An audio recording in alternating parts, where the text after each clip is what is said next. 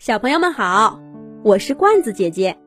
这一集的《动物西游》节目，罐子姐姐继续给小朋友们讲《小兔皮皮》系列故事《小老虎和蔷薇花》的第二集。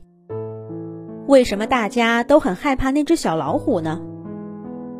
兔子皮特抱着球，坐在树荫底下，听着伙伴们给他解答了疑问。原来。皮特刚刚去参加航海训练营没多久，隔壁小镇就出了件大事儿。独居的水牛老伯遭到入室抢劫，受了重伤，家里的东西也都被抢走了。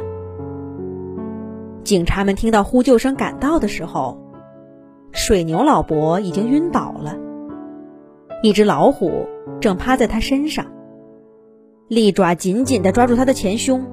一下一下的按着，星星警探立刻如临大敌，赶紧给警队总部打电话，请求派人来增援。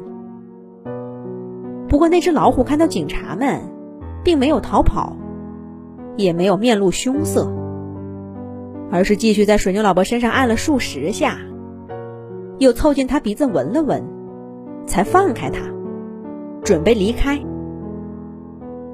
前来增援的大象督察刚好赶到现场，带着犀牛、狮子几个大个子警员，制服了老虎，又把水牛老伯送上了救护车。警员们简单询问了口供，就把老虎带上了动物法庭。不过，老虎对所有指控罪名都矢口否认，坚持说。他见到水牛老伯的时候，水牛老伯已经受伤晕倒，他是在给水牛老伯做人工呼吸。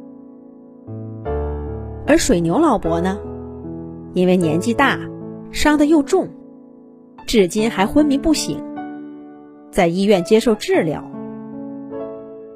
老虎的话究竟是不是真的，根本无从验证。案子于是成为悬案。一切都要等水牛老伯醒来再说。不过，各种各样的流言渐渐传遍了周围的几个镇子。所以啊，皮特，你千万别跟那只老虎玩。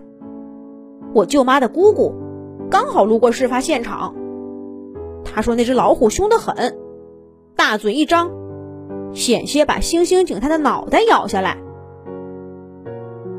小猴子逃了一边比划，一边警告皮特：“你们说的这只老虎，是咱们刚刚见过那个吗？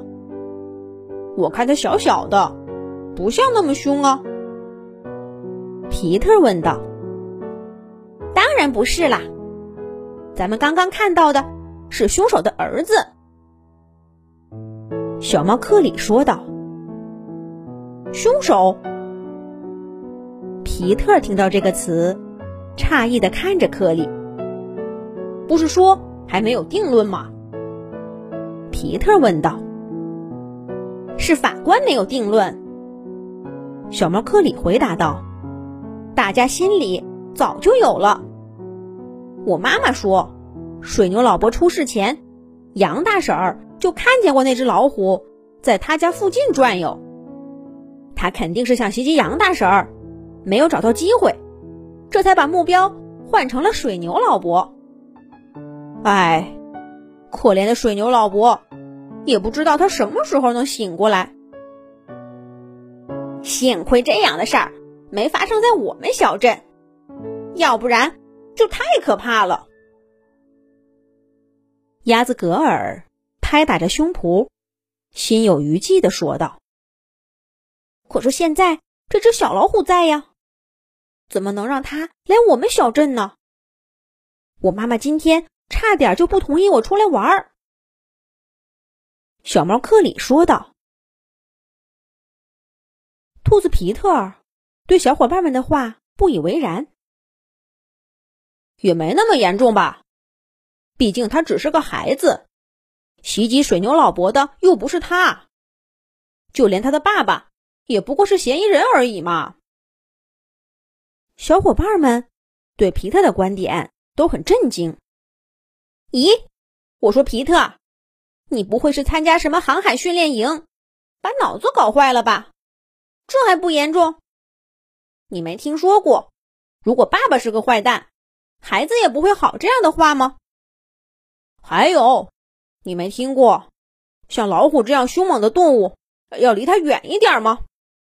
还有还有，在事情没有结果之前，不妨往最坏的方向想一想。小伙伴们七嘴八舌的说着，大家这是怎么了？皮特突然觉得，晴空万里的小镇上空，好像拢了一层看不见的阴云。这阴云不光在天上，还在大大小小的动物们心里。谁也没有心思再玩球了。大家互道了再见，各回各家。路过蔷薇花丛的时候，皮特停下来。暮春时节。蔷薇花刚刚开了几朵，淡淡的香味儿扑鼻而来。不过，吸引皮特的并不是花香，而是一身美丽的条纹毛发。那只小老虎，他怎么会在这儿呢？下一集讲。